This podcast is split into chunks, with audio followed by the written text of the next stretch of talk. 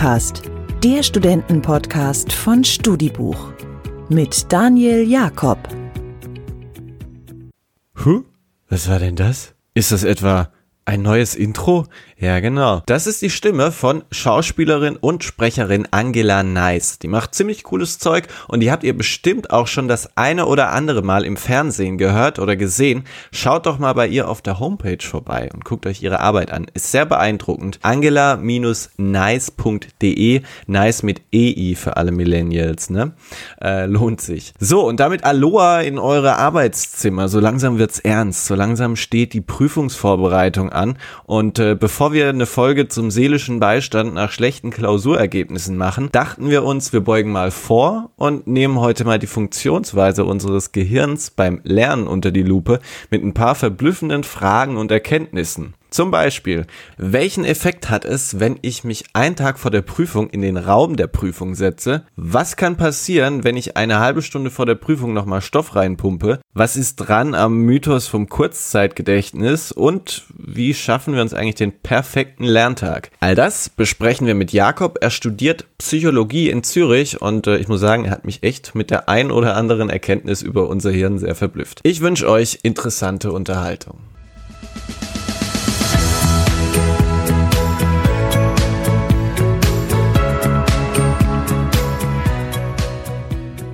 Studicast grenzenlos. Wir nehmen heute das erste Mal eine Folge über jegliche Ländergrenzen hinweg auf. Schöne Grüße nach Zürich und herzlich willkommen in unserem Podcast, lieber Jakob. Hallo, Dankeschön. Bruder Jakob empfängt Jakob, das hatten wir ja schon im Vorgespräch.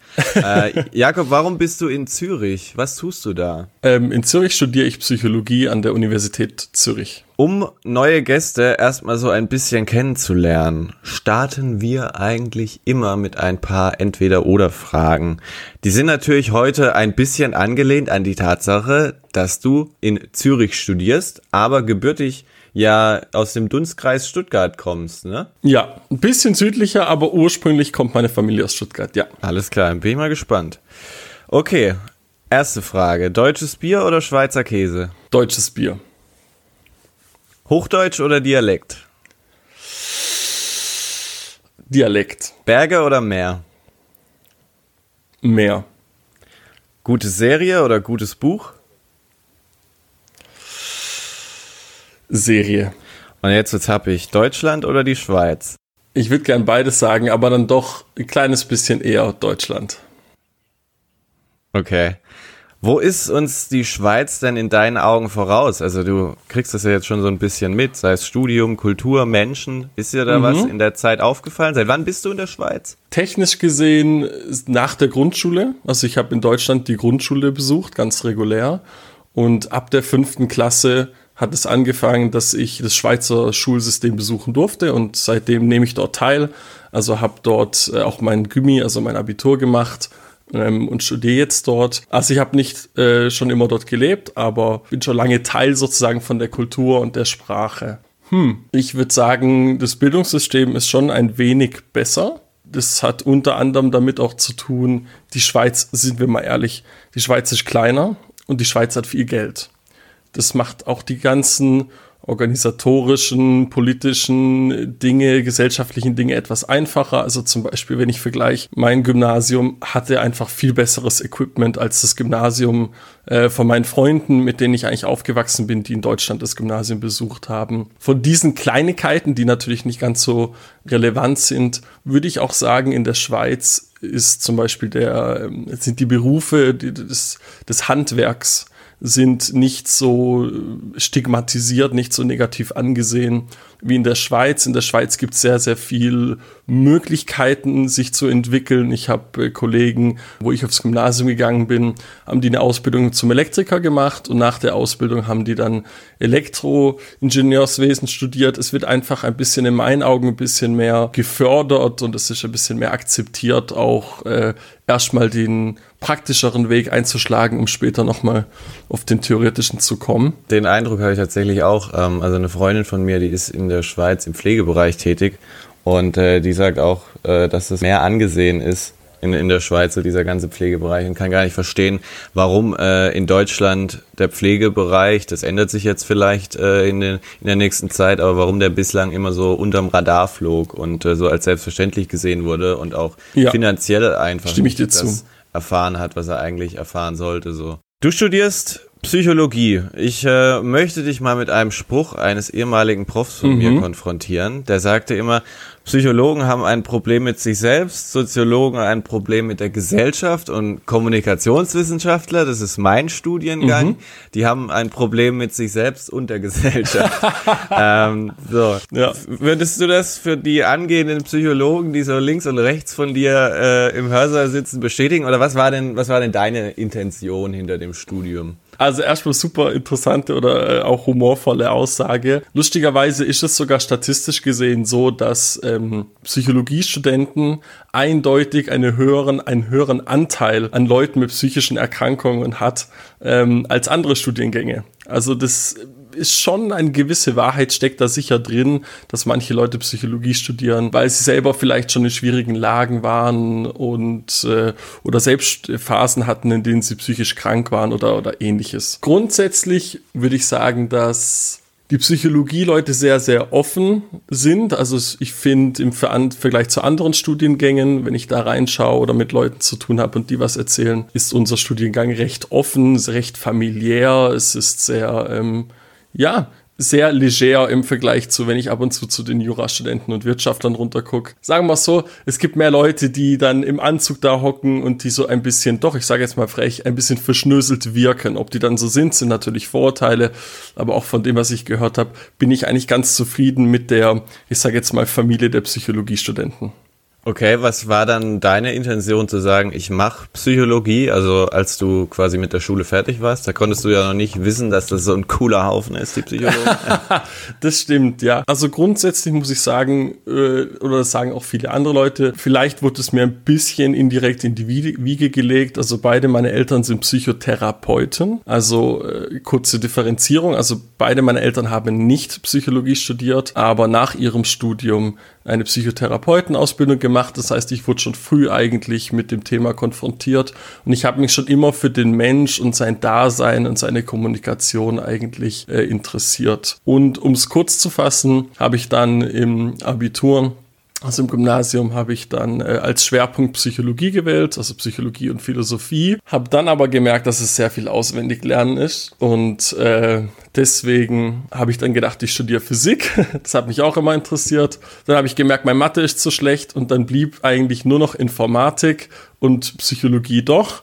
Und ich wollte eigentlich immer, dass Informatik oder meine Liebe zu Computern äh, mein Hobby bleibt. Und somit habe ich mich dann, ich würde nicht sagen notgedrungen, aber doch schon etwas äh, gezwungener in Anführungszeichen, weil die Optionen kleiner wurden, ähm, habe ich mich dafür entschieden und ich bin sehr, sehr froh. Also trotz eben des vielen, sage ich mal, Lernaufwands ähm, bin, muss ich sagen, dass ein sehr großer Teil des Studiums mir sehr gefällt. Wir haben ja auch Schüler unter unseren Zuhörern hier.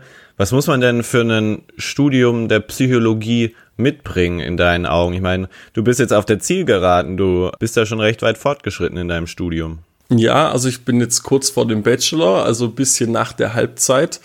Ähm, ich kann schon mal alle Schüler warnen, wenn man äh, Psychologie studiert, ist es schon ein bisschen ein Commitment.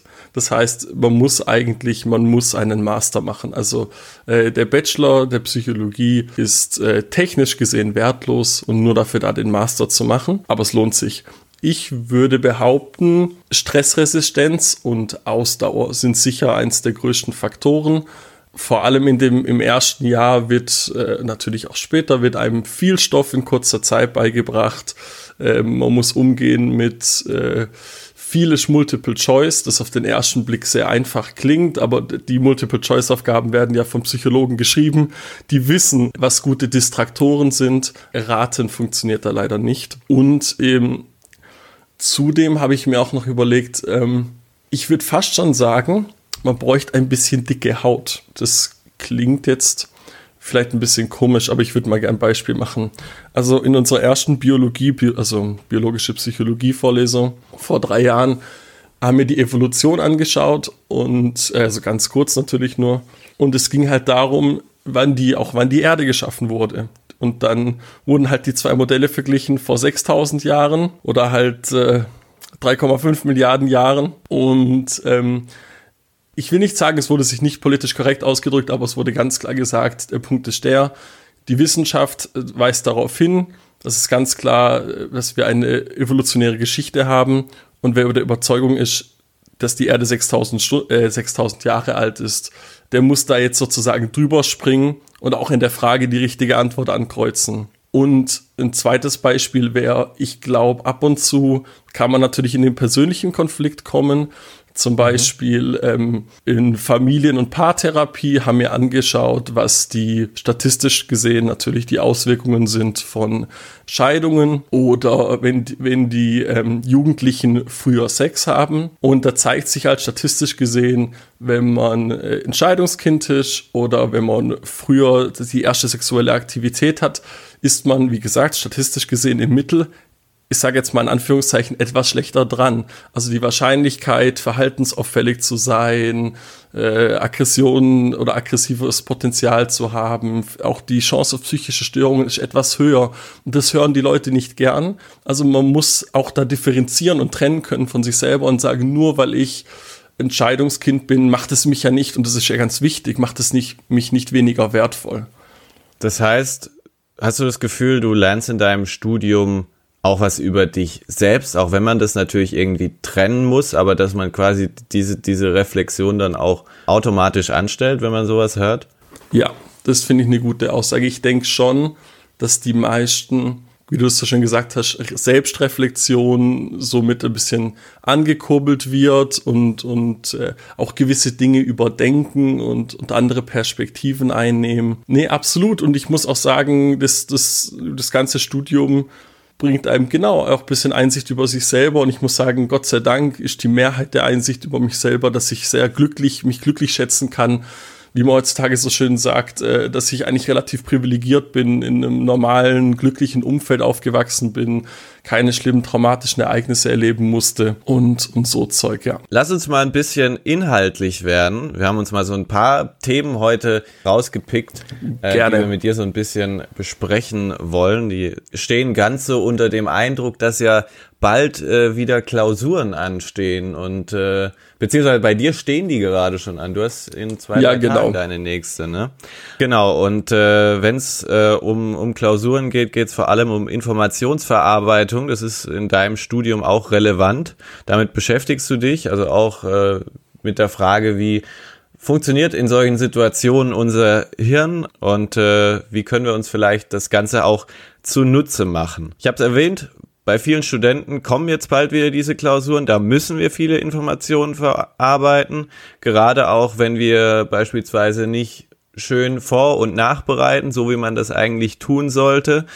Wie viel Zeit müssen wir uns denn geben, Informationen zu verarbeiten und fest zu verankern? Das ist natürlich immer so ein bisschen abhängig vom Umfang des Stoffs, aber gibt sowas wie eine Mindestanzahl an Tagen, die es braucht, damit sich Lernstoff verankert? Interessante Frage, ja. Wie so oft äh, in der Wissenschaft oder auch in der Psychologie ist natürlich die Antwort nicht einfach simpel und, und dichotom, also zweideutig oder zweiadrig. Ähm, da spielen natürlich ganz viele Komponenten eine Rolle. Also ich probiere das mal kurz so ein bisschen zu ordnen. Also grundsätzlich gibt es zwei wichtige Prozesse, wenn wir Informationen verarbeiten. Und der erste Prozess wäre die Enkodierung, also sozusagen das Einschreiben weil wir den Code in, unseren, in unser Gehirn einschreiben. Das wäre sozusagen der erste Schritt. Und der zweite Schritt ist dann das Konsolidieren. Und Konsolidieren in diesem Sinn steht für die Festigung oder das Aufrechterhalten von Informationen. Genau, was würde ich gerne noch sagen? Kurz vorweg, äh, bevor ich auf diese Punkte eingehe, würde ich noch gerne äh, ein Missverständnis aufklären. Und zwar, wir Studenten oder viele Studenten, die ich auch kenne, sagen ja ganz oft, oh, ich lerne das ganz kurz ins Kurzzeitgedächtnis. So rein, paar zwei Tage und dann schreibe ich die Prüfung und dann fällt es wieder raus. Aus einer psychologischen Perspektive ist auch dieses im Volksmund Kurzzeitgedächtnis ist ein Teil vom Langzeitgedächtnis weil ähm, per Definition gibt es eigentlich zwei Arten von Gedächtnissen, und zwar das Arbeitsgedächtnis und das Langzeitgedächtnis. Und alles, was länger besteht als ein paar mhm. Sekunden, weil das Arbeitsgedächtnis ist sehr begrenzt in Sachen, wie viel Objekte oder Informationen es halten kann. Nicht nur von der Quantität, aber auch von der Zeit. Gut, aber jetzt Entschuldigung, ein bisschen abgeschweift, komme zu den Fragen. Also grundsätzlich biologisch betrachtet geht ein guter Lernprozess 30 Minuten, weil so lange braucht das Gehirn, um einen Mechanismus äh, auszuführen, der sich Long-Term Potentiation nennt, also die Langzeitpotenzierung. Das heißt, dass die Verbindungsstärken äh, zwischen den Neuronen, äh, also über die Synapsen und Dendriten gestärkt werden. Aber grundsätzlich kann man zwei lustige Regeln kann man sich merken und das sind auch gerade so ein paar ähm, oder die zwei Hauptregeln oder die wichtigsten Regeln über das Gehirn, würde ich behaupten, wenn es ums Lernen geht. Und zwar die berühmte HEP-Regel, die sagt Fire together, wire together. Also schießt zusammen, verbindet euch zusammen. Wenn Neuronen gemeinsam aktiviert werden, wird die Verbindungsstärke über die Zeit verstärkt. Und der andere Spruch ist use it or lose it. Ich glaube, das kennt jeder. Wenn man, äh, es gibt natürlich ein paar Ausnahmen wie äh, Fahrradfahren und äh, das nennt sich dann prozedurales Gedächtnis. Aber die meisten Dinge lernen wir oder vergessen wir, wenn wir sie lange Zeit nicht benutzen. Zeit spielt natürlich ein, eine Rolle, aber viel wichtiger sind wie verarbeiten wir, also wie tief verarbeiten wir Informationen? Probieren wir auch wirklich zu verstehen, was wir dort lesen oder was wir schreiben? Der nächste Punkt wäre die Elaboration, also wie stark ist die Beziehung vom neuen zum alten Wissen, das ich bereits besitze? Wenn wir Dinge generieren, also zum Beispiel Zusammenfassungen schreiben oder äh, selbst Zeichnungen machen oder sonstiges, hilft uns das auch stark. Also all diese die Punkte, die ich nenne, natürlich äh, verbessern die Merkfähigkeit. Und was auch noch ganz wichtig ist und oft übersehen wird, ist die Encodierspezifität, wird es so schön genannt. Das heißt nichts anderes als, wie wir es uns merken und wie wir es später abrufen müssen in der Prüfung, sollte eine gute Passung miteinander haben. Das heißt, ähm, grundsätzlich, ich muss so lernen, wie ich es auch in der Prüfung anwenden muss, sozusagen. Oder verstehe ich das richtig? Absolut richtig verstanden. Im Optimalfall sind die Dinge aneinander angepasst, genau. Und das funktioniert auch in kürzester Zeit, wenn ich mir in kurzer Zeit viel Wissen reinschaufeln muss? Ja und nein. Also natürlich äh, optimal ist äh, mit Pausen und oder dazu kommen wir vielleicht später noch.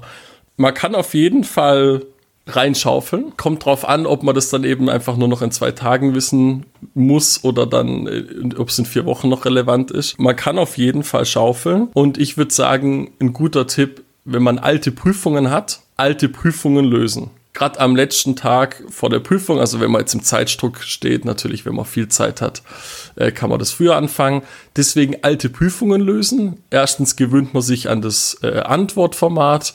Ähm, es gibt einem auch eine gewisse Ruhe, aber vor allem wird diese Passung zwischen wie man es gelernt und gespeichert hat und wie man es abruft, wird verbessert wenn man quasi so sich versucht, mental in diese Prüfungssituation zu bringen. Bringt es was auch, jetzt mal ganz doof gefragt, wenn ich mich den Tag vorher in den Raum hocke, in dem ich morgen diese Prüfung schreiben werde und da schon mal arbeite, kann mir das irgendwelche Sicherheit bringen oder ist es nur eine Scheinsicherheit? Nein, das gibt's wirklich. Das, äh, das nennt sich unter anderem Kontexteffekte und da gibt's natürlich auch verschiedene Formen von, aber das ist ein super cooles Beispiel. Genau, das ist wirklich der Fall. Also zum Beispiel Leute, die sehr, sehr nervös sind vor Prüfungen, denen könnte es helfen, wenn sie sich immer in den Raum oder sogar vielleicht an den Platz begeben und einfach dort ausharren also eine halbe Stunde oder länger, weil dann automatisch der Körper aufhört mit der äh, Nervosität, also der Körper, der Puls und die ganzen, genau sozusagen Anstrengungen des Körpers, Stress, sagen wir es einfach so,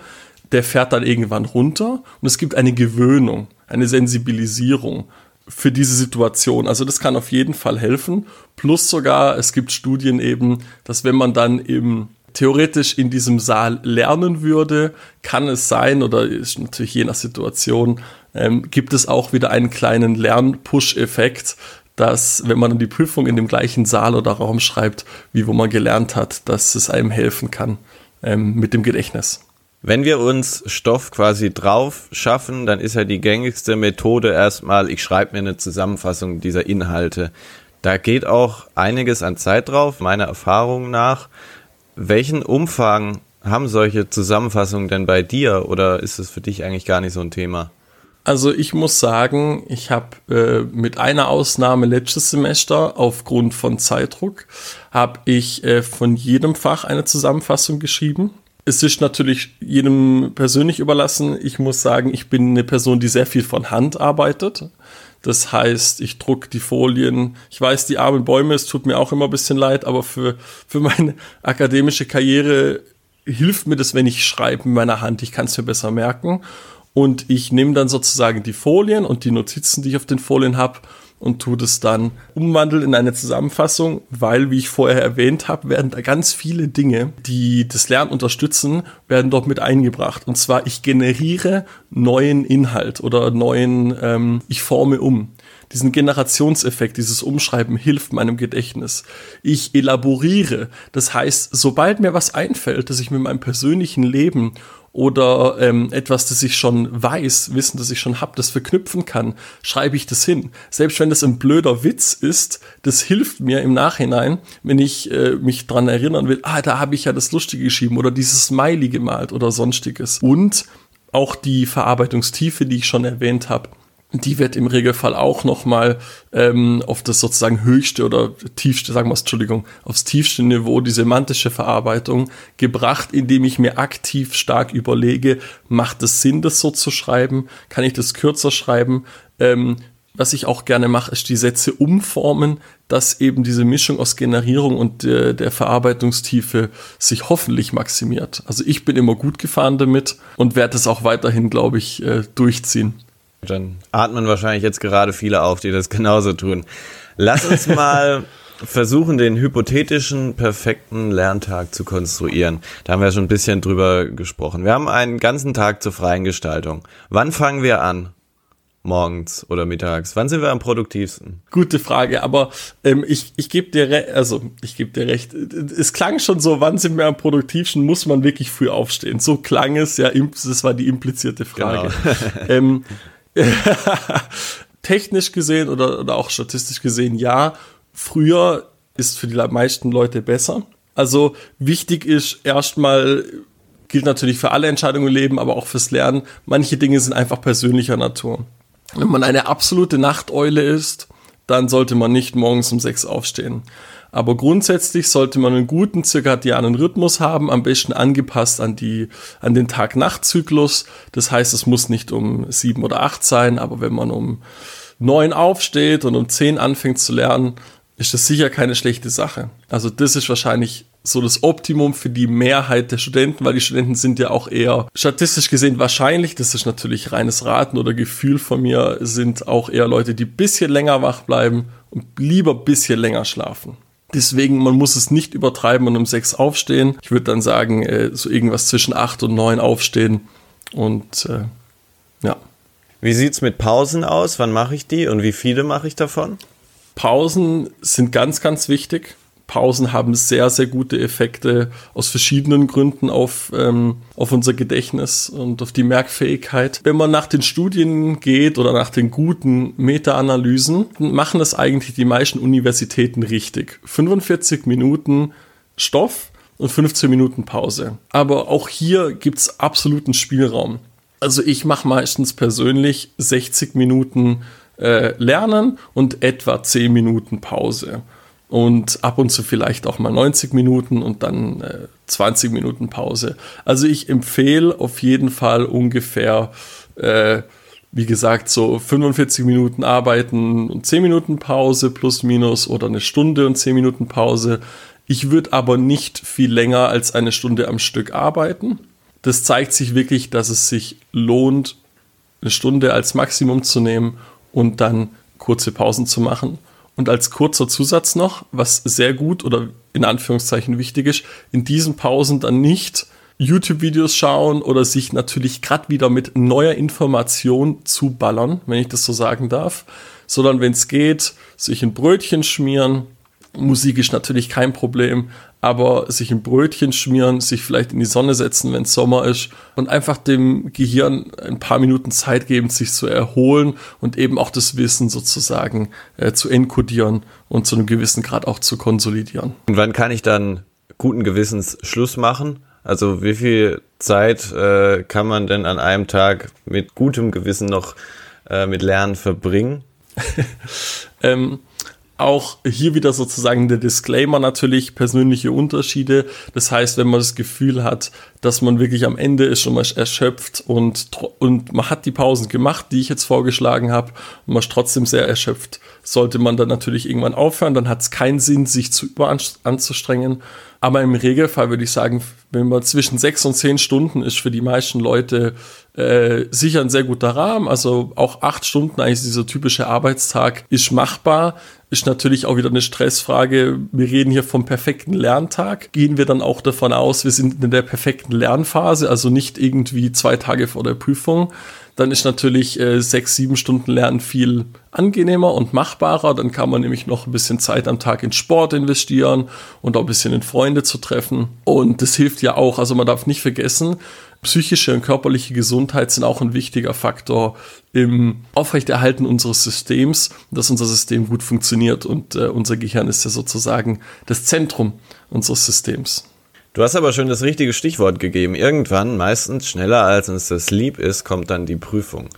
Fangen wir mal am Tag vor der Prüfung an. Was kann ich denn am Tag davor noch effektiv für diese tun?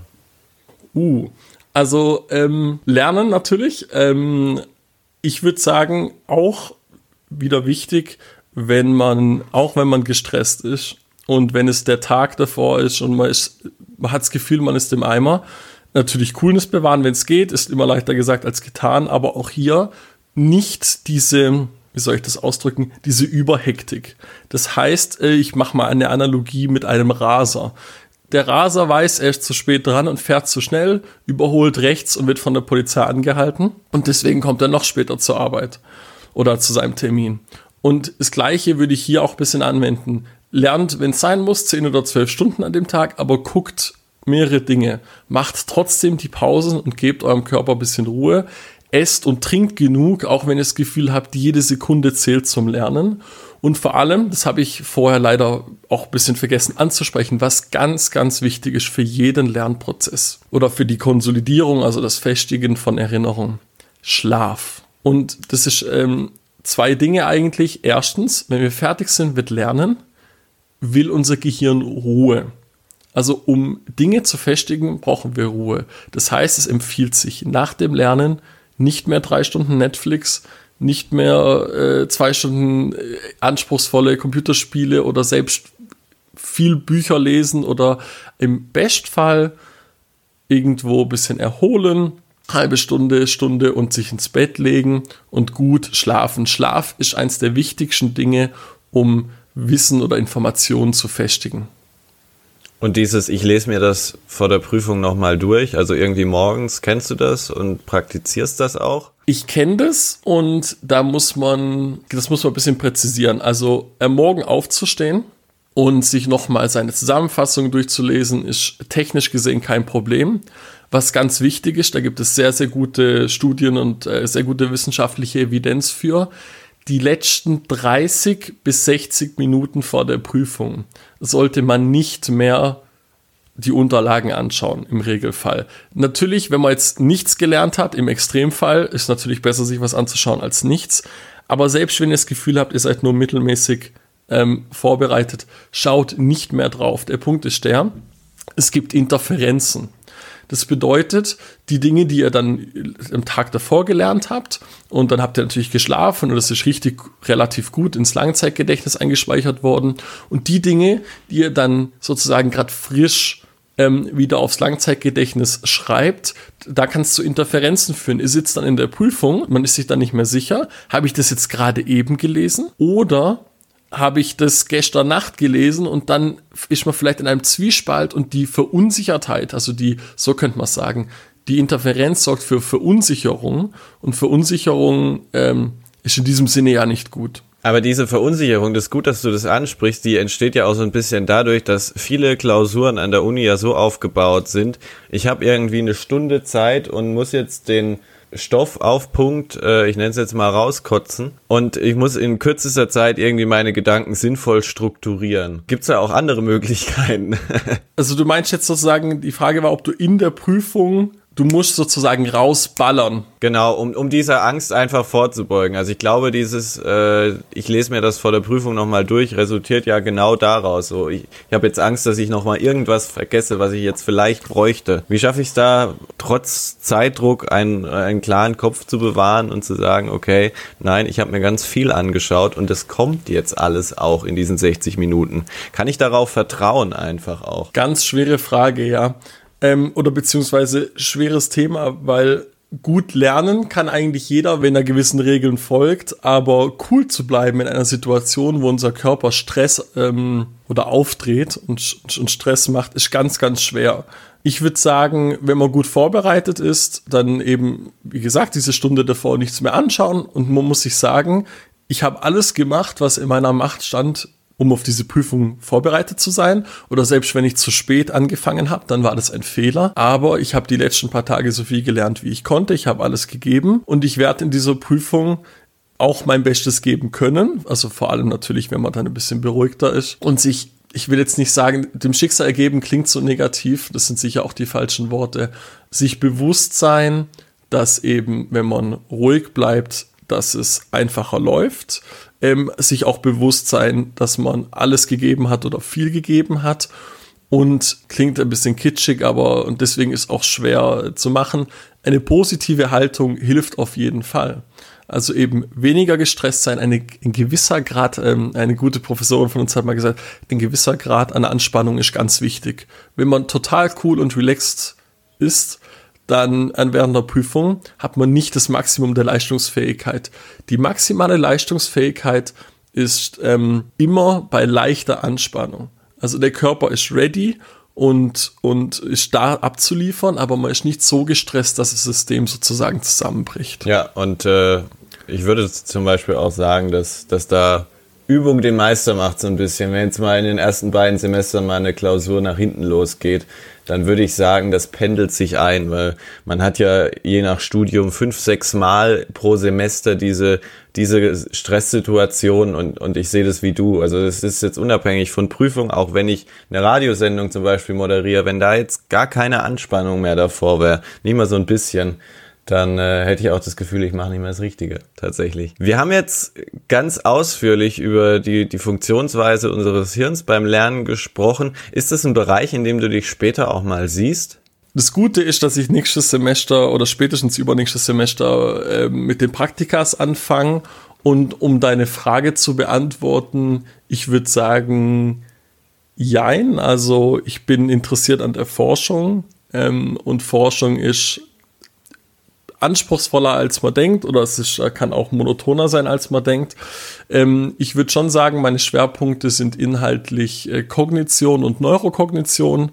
Da haben wir auch an der Universität Zürich wirklich zwei sehr, sehr starke äh, Lehrstühle. Und ob ich mich da wirklich in der Zukunft sehe, weil ich, weil es doch noch unterschiedliche Alternativen gibt, kann ich noch nicht sagen, aber ich bin der Überzeugung, ich bin nicht abgeneigt von Forschung und wenn ich Forschung betreiben würde. Und sagen wir es auch so, ich will meine Bachelorarbeit äh, in der Kognition schreiben und vielleicht meine Masterarbeit in den kognitiven Neurowissenschaften, wo es eben um die Verbindung von Kognition, also Denken und dem Gehirn geht. Doch, also das ist schon sicher mein, da wo ein bisschen mein Herz steckt in der Psychologie. Vielleicht fällt dir meine letzte Frage etwas leichter. Eher in Deutschland dann oder in der Schweiz? Ah, ja, doch, in der Schweiz. Also, da bin ich ganz ehrlich. Ähm, ich habe mich schon immer gefühlt wie, soll ich sagen, ein Mensch zwischen zwei Welten. Also ich finde, beide sind irgendwo meine Heimat. Ich fühle mich dort auch sehr daheim. Also es wäre gelogen, wenn ich sagen würde, ich fühle mich dort nicht daheim oder sehr viel weniger daheim. Und wenn ich ehrlich bin, doch, ähm, ich habe dort 80 Prozent meiner beruflichen oder schulischen Laufbahn gemacht. Ähm, und die werde ich dort auch fertig machen. Ich will eigentlich dort arbeiten. Und ich will auch wahrscheinlich, nicht nur wahrscheinlich, ich will eigentlich dort auch hinziehen. Und indirekt auch ähm, gebe ich natürlich dem Land damit auch zurück was ich bekommen habe von dem Land. Ja. Ich bin auf jeden Fall gespannt, wie es für dich weitergeht. Es hat mir große Freude heute mit dir gemacht und äh, ich danke dir nochmal sehr, dass du dir während deiner eigenen Prüfungsphase die Zeit für uns genommen hast. Liebend gern. Also es hat mich sehr gefreut und danke, dass ich dabei sein durfte. Also sehr schönes Erlebnis.